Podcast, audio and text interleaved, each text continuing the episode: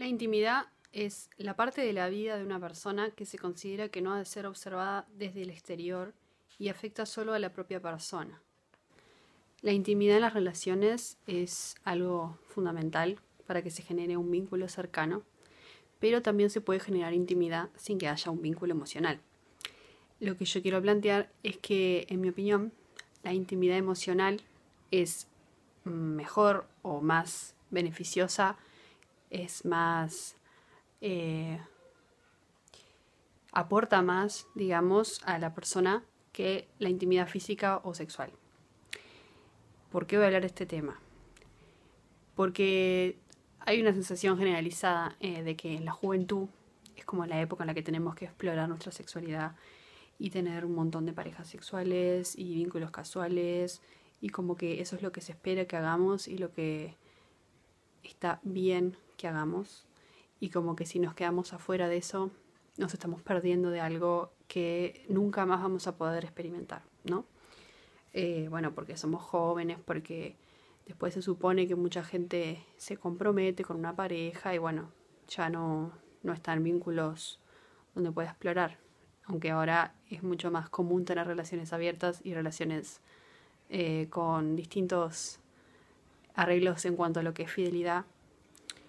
Pero yo creo que el problema de esta intimidad física y, y sexual que no tiene el componente emocional es que se valora demasiado. O sea, yo siento que si le preguntamos a muchas personas de nuestra edad, yo tengo 25, eh, van a preferir tener vínculos donde no haya intimidad emocional. Entonces para ellos va a ser al revés que para mí. La intimidad emocional va a estar por debajo de lo que es la intimidad físico-sexual. O sea, le va a resultar más atractivo estar con alguien solamente en un vínculo de eh, físico-sexual que un vínculo emocional, siempre y cuando hablemos de lo que es la atracción, eh, la atracción y el romance, ¿no? O sea, obviamente que con amigos quieres tener un vínculo emocional, con familiares cercanos también, pero cuando se trata de lo que te atrae, ya sea hombres o mujeres, muchos quieren tener vínculos que sean solamente relacionados a la actividad sexual. Entonces yo acá vengo a defender la intimidad emocional, pero antes que, entrar en eso, eh, el otro día hablando con una amiga me surgió, surgió este tema de que hay como una tendencia a, a compartir demasiada información sobre la intimidad de nosotros, de nuestra vida sexoafectiva, ¿no? Y sobre todo cuando se trata de encuentros casuales, es como común contar con quién fue, cómo fue, cuántas veces fue. Eh, y como que la calidad y la cantidad a veces se exageran incluso, ¿no? Es como que en el 50 más del 50% de los casos está comprobado de que la gente exagera e incluso agrega números y cantidades a sus historias supuestamente anecdóticas de experiencias sexuales. Eh, ¿Y esto por qué pasa? porque el capitalismo entró hasta en la vida sexual. Hay una competencia, una carrera por ver quién es el mejor, quién es el que rinde más. Y eso se mide en cuánta gente estuvo contigo, ya seas hombre o mujer. Las mujeres también ahora están como en esa competencia entre ellas y con los hombres de ver quién tiene la vida más sexualmente activa. Y eso se mide en cantidad de personas o cantidad de encuentros, ya sea con la misma persona o con otras. ¿Y todo esto para qué? O sea, ¿Qué te dice de una persona cuántas veces haya tenido sexo y, con quién lo tuvo y cuántas veces tuvo orgasmos o no? O sea, es como información súper íntima que se está compartiendo como si fuera una moneda, como si fuera, bueno, yo estuve con 100 personas, así que tengo 100 pesos, y vos estuviste con 101, así que tenés un peso más que yo y me ganaste, ¿no? Una cosa media así, como que números, cantidades, calidad, queda medio nadie te dice si estuvo bueno o no, es como que o te dicen que sí que estuvo buenísimo, pero capaz que no estuvo tan bueno. Eh, también está esa, esa presión por tener ciertas experiencias a cierta edad, como que para tal edad ya tenés que haber tenido tu primer beso, ya tenés que haber tenido tu primera experiencia sexual. Y todo eso es una competencia, una carrera, ¿contra quién? O sea, ¿quién dice que a tal edad tenés que haber tenido ciertas experiencias? Si no estás preparado, si no tenés ganas, porque puede ser que no te interese nada. Yo a los 15 por ahí estaba cero interesada en tener eh, ciertas experiencias. Y más adelante sí, y más adelante las tuve. O sea, no todos estamos en la misma, sobre todo en la adolescencia. Algunos están como más apurados por crecer y otros están más este, concentrados en ciertas cosas de la edad o cosas que les están pasando. y no todos estamos pendientes de, de tener vínculos sexoafectivos con otras personas. Además es una etapa súper insegura, eh, que eso también hace que haya relaciones problemáticas, ¿no? Yo conozco casos de personas que empezaron a tener novio de jóvenes y la verdad que las relaciones que tuvieron de adolescentes son un desastre. Así que para eso creo que es mejor esperar un poco madurar y, después tener relaciones no tan dañinas, aunque también de grande puedes tenerlas, pero bueno. Ese dato que te di de que más del 50% de las personas mienten sobre sus experiencias íntimas bueno, es mentira, lo acabo de inventar, o sea, lo dije inventado cuando, cuando lo dije, y es para probarte de que lo que te dicen los demás de sus experiencias puede ser completamente falso o exagerado, así que tampoco te guíes comparándote con los demás, con las experiencias que tuvieron en comparación con las que vos tuviste, porque primero que nada pueden ser falsas y segundo no dice nada de vos lo que hayas vivido eh, en, en cuanto a tu vida sexual. Mi hipótesis es que esto que pasa de la competencia es como unas ganas de de demostrar que sos superior a los demás porque estás más conectado con tu deseo. Y el deseo en realidad es muy amplio, o no tiene por qué estar solamente conectado a lo sexual. El deseo puede estar relacionado con un montón de áreas de tu vida y es más, cuantas más áreas de tu vida tengas relacionadas con el deseo, probablemente más conforme estés.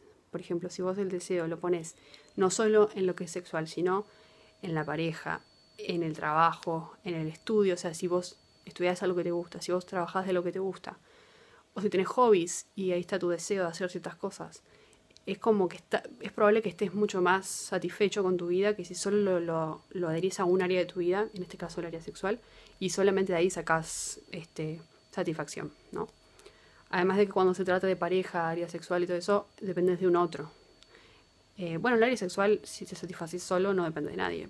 Y se puede pero cuando se trata de esto de, querer este, competir y que la satisfacción más allá del encuentro es como la de decir yo estuve con más personas que vos, ahí es el deseo está en querer mostrar que sos más que los demás.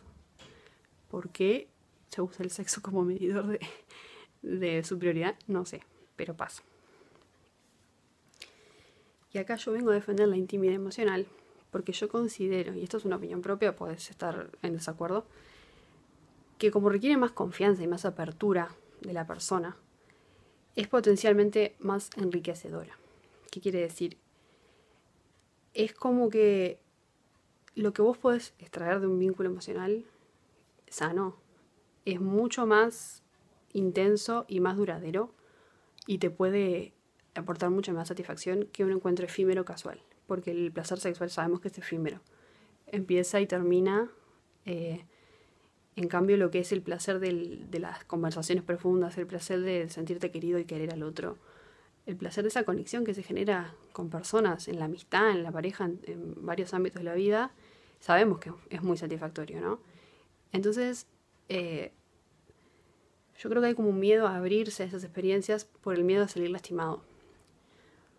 Pero en sí, si vos no te abrís nunca a esas experiencias, te estás perdiendo un montón de cosas lindas. Es como que vos no te animaras a tener amigos, a conocer gente te estás perdiendo de experiencias, de, crecer con otras personas, de lo que te puedan dar, de distintas formas de ver la vida, distintas formas de divertirse, o sea, todos cambiamos al conocer a otra persona que nos, que nos conmueve y que, y que nos acepta como somos y todo, y podemos ser nosotros mismos, esa conexión que se genera fácilmente, es algo que aporta a, a nosotros como personas y que me parece que está bueno animarse a que a conocer gente de esa manera y que no sea solo algo físico. Em, es como que me parece que estaría bueno valorar un poco más lo que es eh, el encuentro emocional, la conexión emocional, y no valorar tanto la apertura que que requiere para tener relaciones sexuales, eh, porque siento que es como, es un riesgo mayor pero que puede terminar siendo mucho más... Eh, tiene mucho más valor al final. Y bueno, esa es mi, mi reflexión del momento. Em, ya digo, hablando con una amiga, los dos estábamos bastante de acuerdo en este tema de que se habla demasiado de los encuentros casuales y del sexo y todo, pero cuando se trata de vínculos de verdad, es como que hay una escasez en la juventud. Y me parece que es una lástima.